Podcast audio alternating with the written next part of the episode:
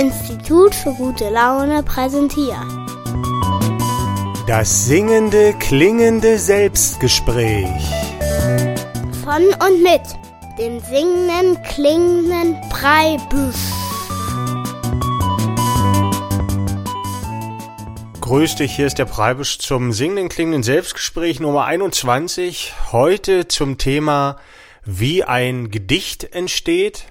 Und ich möchte heute so ein bisschen davon erzählen, wie ich das mache mit meinen Gedichten, wie die entstehen und dich auch vielleicht dazu anregen, selber ein Gedicht mal anzugehen oder auf eine bestimmte Weise anzugehen. Und zwar werden wir dann im zweiten Teil darüber sprechen, wie man ein Tagebuchgedicht schreiben kann und was so ein Tagebuchgedicht eigentlich ist und wozu das gut und schön ist.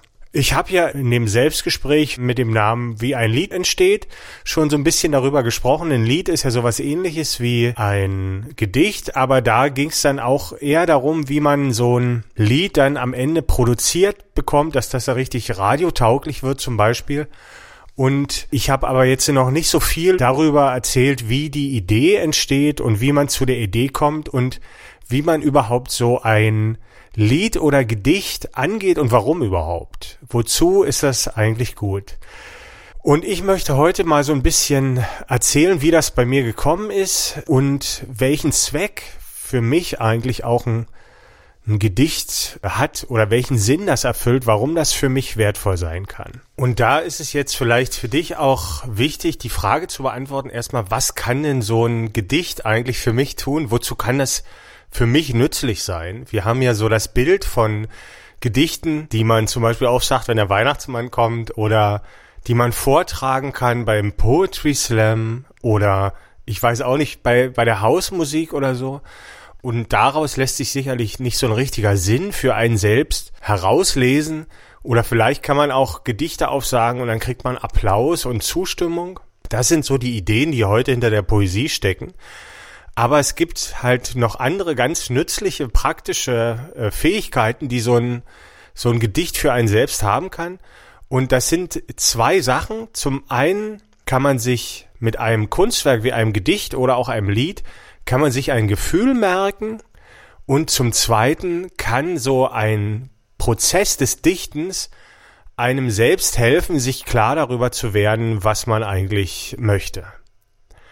Und zu dem ersten möchte ich erstmal noch was sagen. Also, ich habe ja gesagt, mit einem Gedicht kann man sich ein Gefühl merken.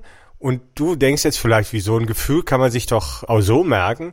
Und ich sage aber nein, man kann sich mit dem Kopf nur so kognitive Sachen wie Fakten oder, oder Geschichten oder so merken, aber keine Gefühle. Ein Gefühl, also ich würde so beschreiben, ist eigentlich der Klang des eigenen Ichs zu einer bestimmten Zeit. Also um sich an ein Gefühl zu erinnern, heißt das, man müsste sich dann wieder mit dem gleichen Klang selbst zum Klingen bringen, sozusagen. Also, wenn wir uns an Gefühle erinnern könnten, dann könnten wir immer glücklich sein, zum Beispiel. Man müsste einfach nur einmal glücklich gewesen sein und dann würde man sich immer erinnern können. Aber man kann sich tatsächlich nur daran erinnern, dass das eine glückliche Zeit war und wenn man sich diese Momente wieder ins Gedächtnis holt, dann hat man vielleicht so eine kleine Freude, aber so richtig das Glück oder ein Verliebtsein, daran lässt sich nicht erinnern. Also man kann sich daran erinnern, wie man verliebt gewesen ist, weil man da bestimmte Sachen gemacht hat oder man hat so vom geistigen Auge, wie schön das war, wie man gelacht hat und wie frei man war, aber man kann sich im Grunde mit dem Kopf nicht an das Gefühl erinnern. Also nicht allein, sondern es geht mit Hilfsmitteln. Zum Beispiel kann man sich mit einem Lied erinnern, mit einer Melodie, die man vielleicht gehört hat, die genau gepasst hat zu dem Gefühl, das man hatte. Das habe ich ja bestimmt auch schon mal gesagt in meinem Selbstgesprächen, dass, und da werde ich auch noch drüber sprechen, dass Gefühle sehr viel mit Musik zu tun haben und letztlich werden wir hier sogar dazu kommen, dass wir selbst ein Instrument sind. Unser Körper ist ein Instrument, das werde ich hier mal nochmal darlegen in einer anderen Folge. Und wir erklingen immer in einer bestimmten Stimmung. Und diese Stimmung, das Gefühl, das ist im Prinzip eigentlich die ähm, Antwort auf die Frage, wie es uns geht in diesem Moment. Und das ist unser Gefühl. Und das ist ja immer da. Wir klingen immer nach einem Gefühl und wir können uns halt schlechter erinnern. Und mit einem Gedicht oder mit einem Lied oder vielleicht manchem gelingt sogar mit einem anderen Kunstwerk wie einem Bild oder so, kann man sich erinnern an bestimmte Momente und das kann für einen selbst wertvoll sein, weil man die eigene Entwicklung mit solchen Kunstwerken besser nachvollziehen kann oder man kann, wenn man sich an traurige Momente erinnert, kann man sich in neuen traurigen Momenten daran erinnern, dass diese Vergangenheit sind und man dieses Gefühl nicht mehr nachvollziehen kann. Und ich möchte als Beispiel mal ein Lied jetzt vorspielen. Das ist zwar kein Gedicht, aber nur mal, um das zu untermauern, wie mir Kunstwerke, Gedichte oder Lieder helfen, mich an bestimmte Gefühle zu erinnern. Und zwar kommt jetzt ein Lied, das kann mich ein bisschen daran erinnern, wie ich mal unglücklich verliebt war.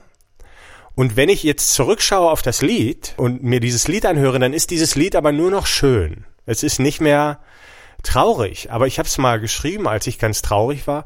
Und das ist auch total interessant, da könnte man noch mal eine eigene Folge drüber machen, was denn die Traurigkeit ist und wieso denn die Traurigkeit schön wird, wenn sie nicht mehr in einem erklingt, aber man sich noch an sie erinnert.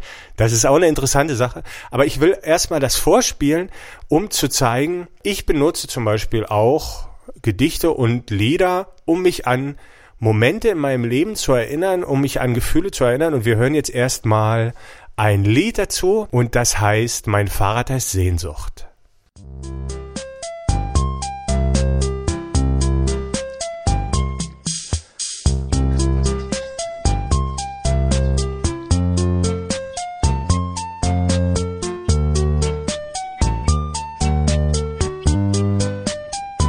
Mein Fahrrad heißt Sehnsucht es bringt mich zu dir. Und seinen Namen, den hat es von mir. Mein Fahrrad heißt Sehnsucht, denn ich träum, wenn ich fahr. Auf meine Reise flüster ich leise deinen Namen. Ich fahre, dann träum ich, wie es wäre mit ihr der Welt meiner Fantasie, da gehört sie zu mir. Doch sie kann mich nicht leiden und mein Herz bleibt verwaist. Ich bin halt nur ein armer Kartoffeldruckkünstler, dessen Fahrrad Sehnsucht heißt. Mein Fahrrad heißt Sehnsucht, es bringt mich zu dir und seinen Namen, den hat es von mir. Mein Fahrrad heißt Sehnsucht, denn ich träum, wenn ich fahr. Auf meiner Reise flüster ich leise deinen Namen. Es hat schon lang kein Kettenschutz mehr, das Licht geht auch nicht und die Luft geht hinten immer raus. Aber Sehnsucht bringt mich trotzdem sicher Abend für Abend nach Haus. Und die Leute, sie hänseln mich schon von Weitem, weil mein Fahrrad so laut klappert und schellt. Doch ich kann ihr Spotten nicht hören, denn ich fahr in einer anderen Welt.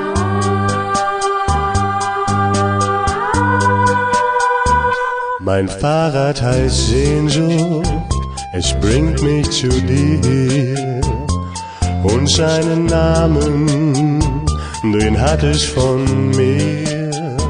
Mein Fahrrad heißt Sehnsucht, denn ich träum, wenn ich fahr. Auf meine Reise flüster ich leise deinen Namen.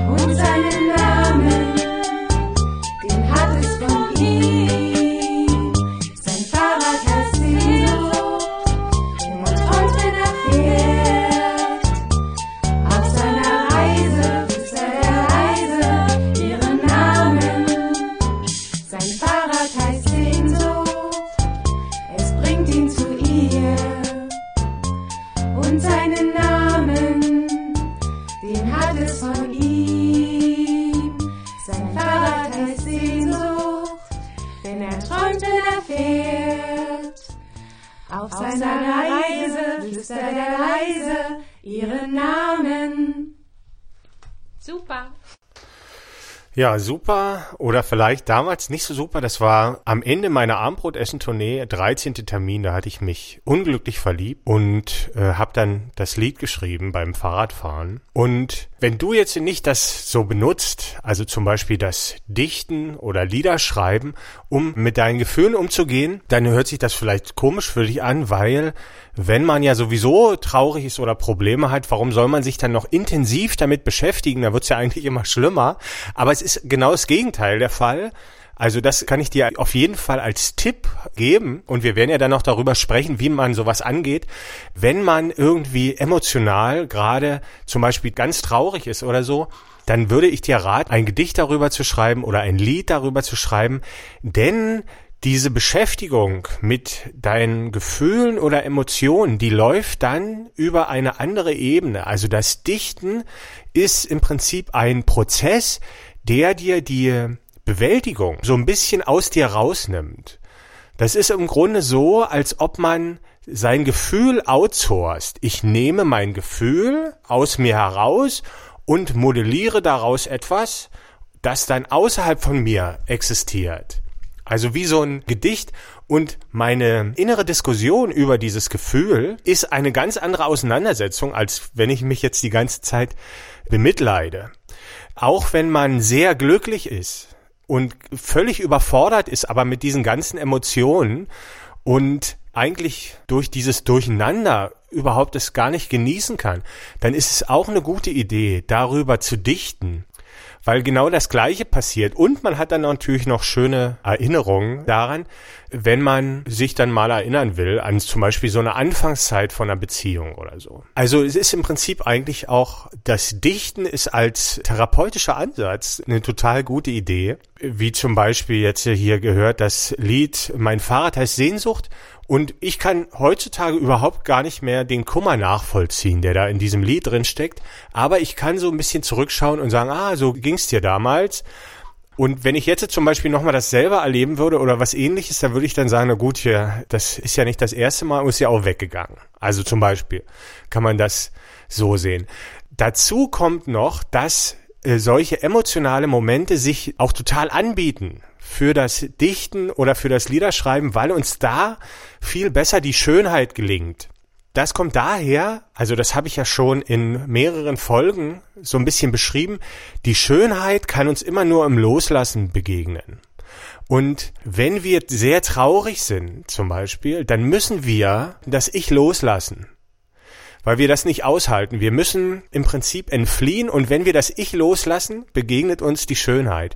Das ist zum Beispiel in der Folge das Kreiszeichnen-Experiment, wenn du die gehört hast, Folge 6 oder 7 ist das, wenn du einen Kreis zeichnest mit einem Bleistift auf dem Papier und dir diesen Kreis danach anguckst, dann kann man richtig sehen, dass nur in den Momenten, wo du die Kontrolle aufgegeben hast, ist es schön und rund geworden und in den Momenten, wo du konzentriert was machen wolltest, ist es halt nicht so schön. Also das ist so das Experiment, das uns zeigen kann, dass uns die Schönheit nur im Loslassen begegnen kann.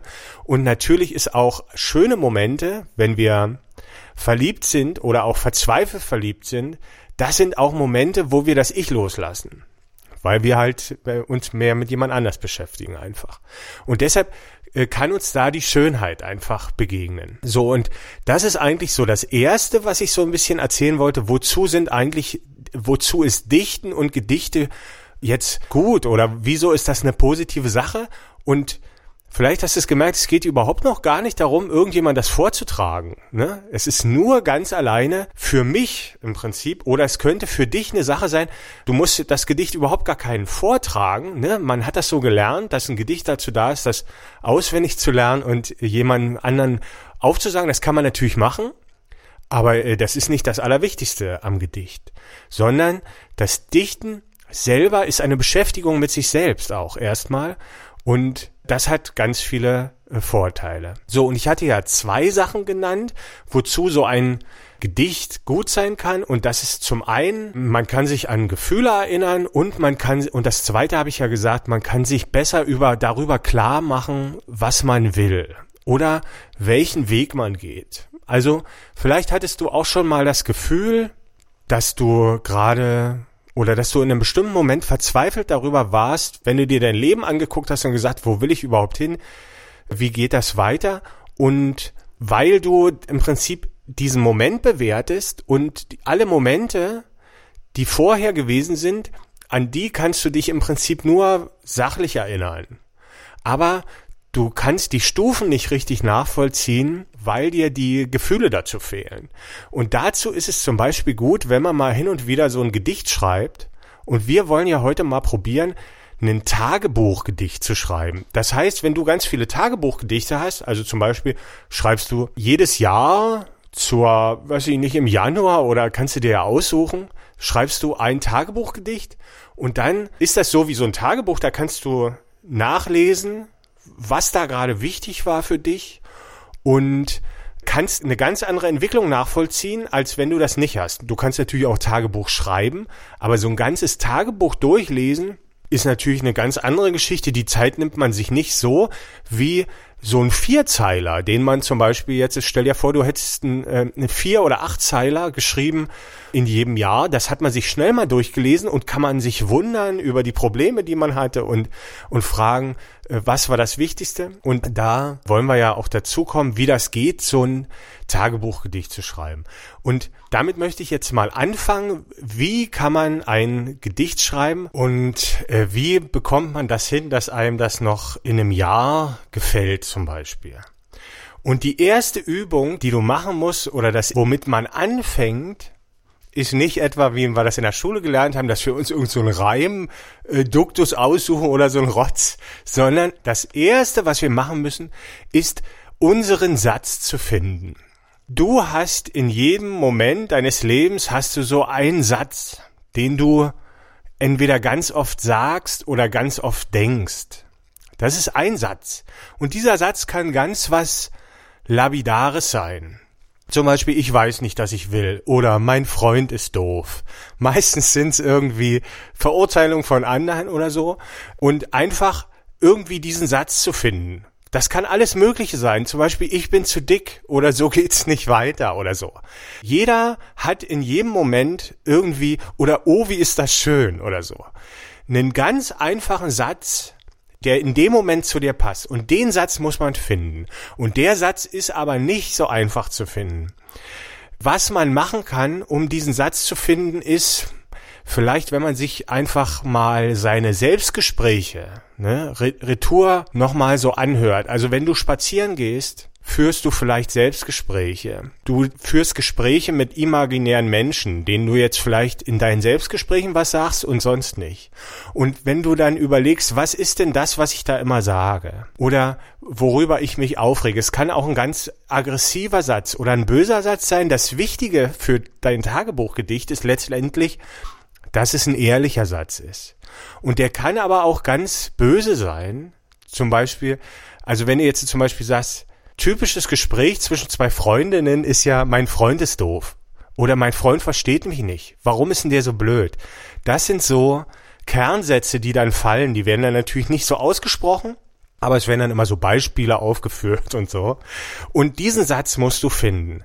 Du kannst auch einfach dich mit einem Freund oder einer Freundin zusammensetzen und ihr fragt euch gegenseitig, was ist denn meine Attitüde, was ist denn mein Satz, den ich immer sage? Und dieser Satz ist aber nicht so leicht zu finden, weil wir uns natürlich selbst auch beschwindeln.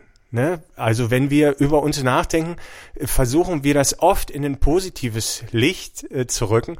Und deshalb versuche mal auf die Suche zu gehen nach dem Satz. Und pass auf. Und du erkennst den Satz daran, dass du, wenn du ihn sagst, dass du lächeln oder lachen musst. Das ist so ein Erkennungszeichen. Zum Beispiel, wenn du sagst, mein Freund ist doof und das lustig findest, da ist da irgendwas dran. Da hatte ich das Aussprechen von diesem Satz, hat dich erlöst für diesen Moment, weil du mal ausgesprochen hast, was dich bewegt. Ne? Und diesen Satz zu finden, das ist die erste Übung. Und dann schreibst du dir den Satz auf, das kann ruhig vier Wochen dauern, lass dir Zeit und dann ist die Frage, wie kann man daraus ein Gedicht machen oder warum ist es gut, daraus äh, ein Gedicht zu machen? Und dafür möchte ich dir jetzt mal ein Gedicht vorspielen von mir, dass das so ein bisschen auf eine besondere Art und Weise zeigt, warum ein Gedicht dir dann in einer bestimmten Weise viel besser klar werden kann, als wenn du jetzt bloß den Satz aufschreibst oder einen Tagebucheintrag machst. Und jetzt hören wir das erstmal. Vorher spiele ich noch ein bisschen Klavier. Das hat äh, ein bisschen was mit dem Gedicht zu tun. Und auch mit dem Kunstwerk, weil das ist ein Gedicht in einem Buch, das ich als Hörbuch jetzt gerade einspreche. Und das ist natürlich mit Musik. Und deshalb ist da ein bisschen Klavierspiel vor dabei. Aber es geht gleich los mit dem Gedicht. Ist auch nicht so lang. Und dann erzähle ich dir, was uns das vielleicht so ein bisschen vermitteln kann.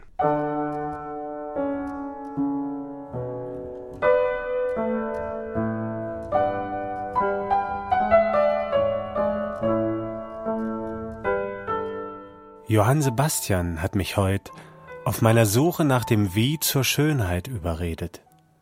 Dass alles Wort geworden ist zu Poesie, das ich erdachte mir beim Hören seiner Melodie, als säß dabei mir auf der Schulter des Johann Wolfgang Goethes Geist, um so mit mir dem Bach zu lauschen und mir dabei die Worte zu vertauschen dreist, bis das erklingt Zeile für Zeile.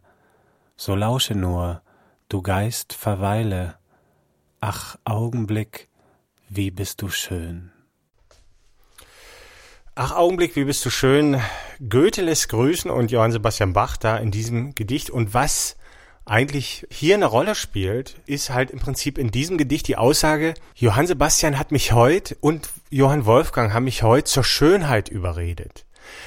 Im Gedicht äh, oder im Lied, in der Poesie bin ich zur Schönheit verpflichtet. Also nur das Schöne hat Bestand.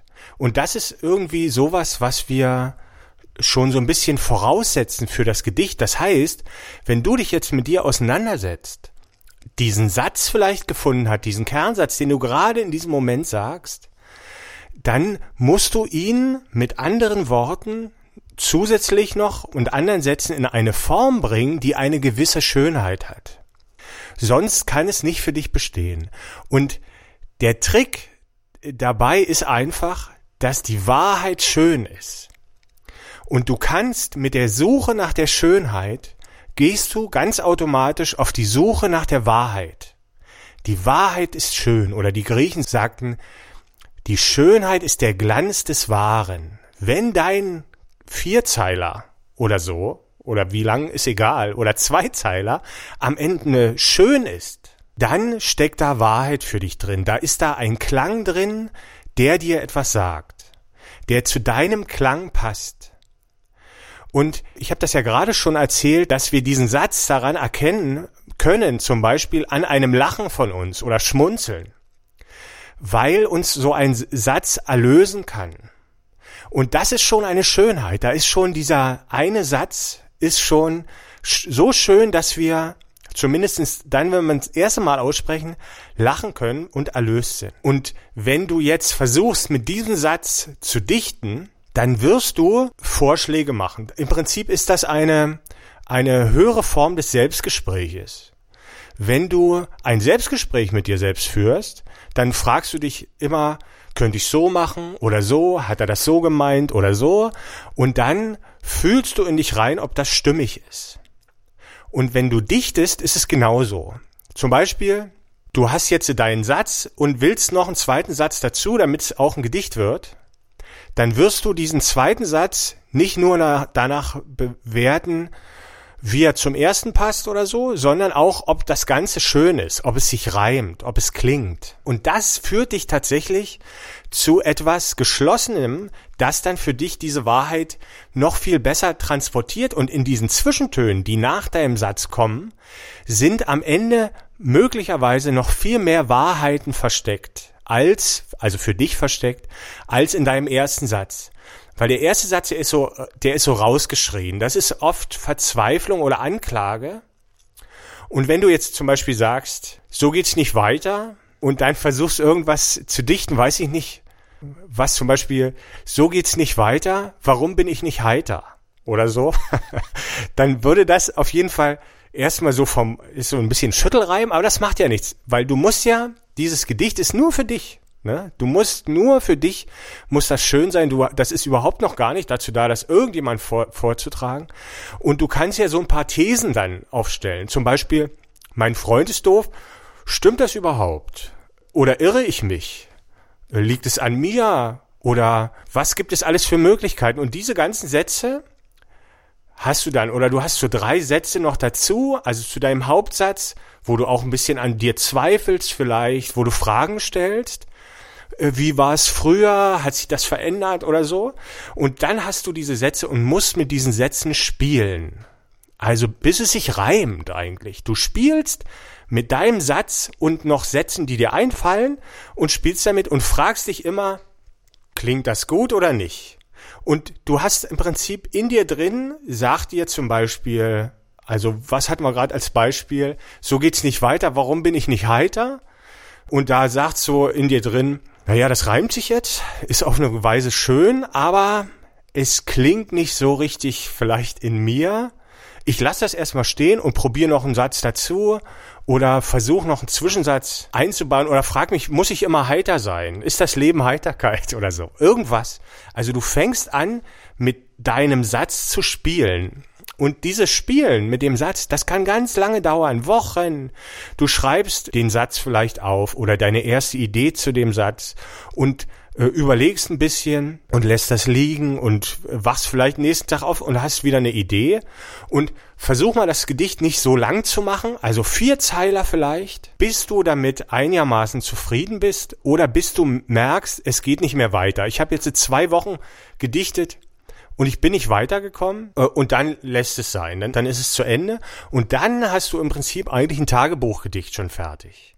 Und das Tagebuchgedicht, es ist jetzt nicht dazu da, irgendwie aufgesagt zu werden oder so, und es hilft dir vielleicht auch noch gar nicht in dem Moment. Aber wenn du zum Beispiel nächstes Jahr im gleichen Monat wieder ein Tagebuchgedicht schreibst, kannst du dich damit auseinandersetzen, was ist denn der Satz? Ist das immer noch derselbe Satz? Habe ich andere Sätze, die ich dazu finde? Habe ich Fortschritte gemacht? Kann ich mich damit auseinandersetzen? Und so weiter. Wir sind leider schon jetzt von der Zeit am Ende. Deshalb ist das der Ansatz, den du mal probieren kannst. Suche deinen Satz und versuche dann mit anderen Wörtern damit zu spielen, dass es auf irgendeine Weise schön oder lustig wird oder stimmig wird oder gut klingt. Und versuche dieses Spiel so weit zu führen, dass dein Vierzeiler oder Achtzeiler oder Fünfzeiler, wie du willst, oder vielleicht bleibt es auch bloß bei dem Einsatz, bis das eine gewisse Schönheit hat und du das liegen lassen kannst und sagst, gut, das ist für dieses Jahr mein Tagebuchgedicht, das lasse ich mal, mal sehen, wie sich das anhört für mich, wenn ich es nächstes Jahr mal wieder lese. So, das war jetzt zum Tagebuchgedicht. Wenn du nochmal so einen detaillierten Plan haben willst, wie du so in sechs Schritten vorgehst für dein Tagebuchgedicht, kannst du auch gucken im Internet unter www.fischbild.de musst du nach den Selbstgesprächen suchen und im Selbstgespräch Nummer 21, wie ein Gedicht entsteht, habe ich nochmal als Text diese sechs Punkte, wie man vorgeht äh, zum Tagebuchgedicht, nochmal aufgeschrieben. Das hat jetzt heute leider nicht reingepasst und nochmal ein Beispiel von meinem eigenen Tagebuchgedicht da reingestellt. Da ist zum Beispiel mein Satz ist, ich bin eine Blume und alles, was ich muss, das ist erblühen. Und das Gedicht dazu ist dann nochmal so als Beispiel aufgeführt, wenn dich das interessiert, also www.fischbild.de und dann Selbstgespräch Nummer 21 suchen. So, das war's jetzt erstmal zu der Folge, wie ein Gedicht entsteht habe ich jetzt viel erzählt, aber noch lange nicht alles über das Dichten. Ich hoffe, ich habe dir so ein bisschen eine Idee gegeben, wozu eigentlich die Poesie äh, da sein kann und dich so ein bisschen weggebracht von diesem Gedanken, dass Gedichte dazu da sind, äh, die aufzusagen, um dann Applaus zu bekommen oder äh, weiß ich nachher noch irgendwelche äh, Geld damit zu verdienen oder so ein Unsinn. Das kann man natürlich alles machen, aber wenn man sich auf den Weg macht, seine innere Schönheit zu suchen, ist das eine tolle Idee. Oh, jetzt ist schon das Lied angegangen, habe ich mich ein bisschen erschrocken. Das war's heute mit einem singenden, klingenden Selbstgespräch. Ich hoffe, wir hören uns wieder. Du kannst alle Folgen nachhören unter www.fischbild.de. Bis zum nächsten Mal vielleicht, sagt der singende, klingende Preibisch.